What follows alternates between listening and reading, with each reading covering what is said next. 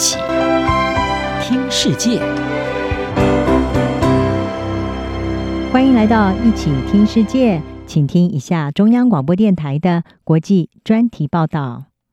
今天要为您报道的是黄明志唱《玻璃心》，中国网友翻墙也要听。大马歌手黄明志推出的创作新曲《玻璃心》最近爆红，歌词中有许多对中国小粉红的暗讽。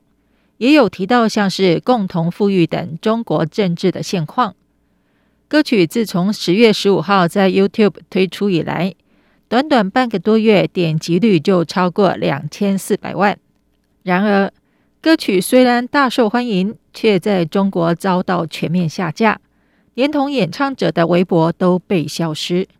面对中国审查与打压的无形之手，黄明志表示：“不自由，无宁死。”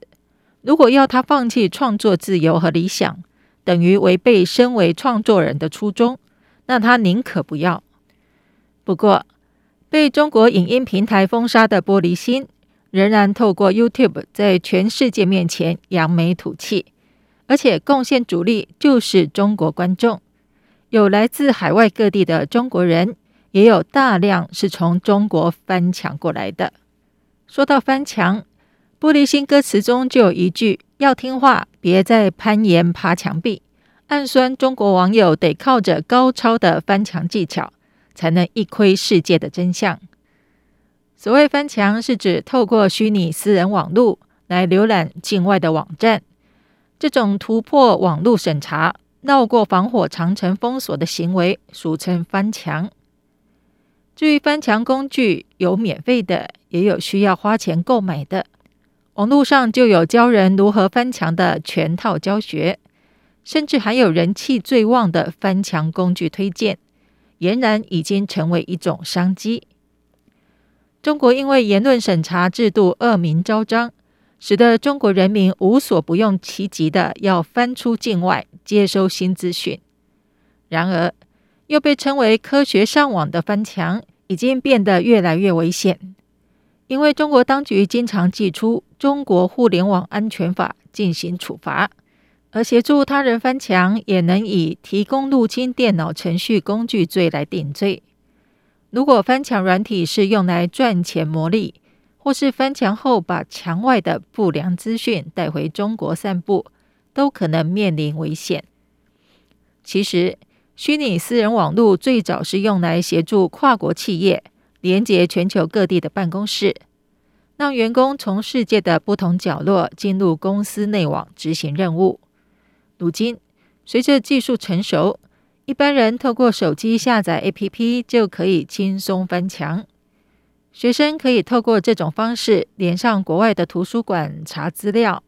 上班族也能翻到境外网路，透过谷歌查询来求知解惑，不但能提高工作效率。还可以学习到最新的技术，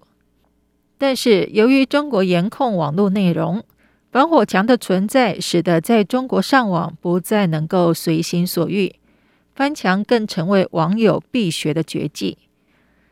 今年二月，影音社交软体 Clubhouse 一度就因为新疆跟西藏的朋友，我们想找你们过来聊天。以及两岸青年大乱聊等政治类的主题房引发热烈讨论。中国用户难得地与台湾、香港和世界各地的维吾尔人一起讨论中国的经济议题。但这个言论自由之窗在短暂开放后，随即遭到封锁。为了重温为自由发声的美好滋味，中国网友能透过翻墙活跃于 Clubhouse。证明人类追求自由的心是任何墙都挡不住的。根据美国人权活动组织“自由之家”九月公布的年度全球网络自由排名报告，中国连续第七年被列为七十多个国家中网络自由情况最差的国家，被评比为最恶劣的网络自由环境。自由之家的网络自由度评比指标包括上网阻碍、内容限制。侵犯用户权利的情况，从这些衡量标准都能看出中国严重缺乏网络自由。然而，世上没有一道墙能够阻挡新的去向。就如同这次黄明志的玻璃心，即便中共再怎么打压、封锁严禁，终究还是有想听到不同的声音、想表达不同看法的中国人，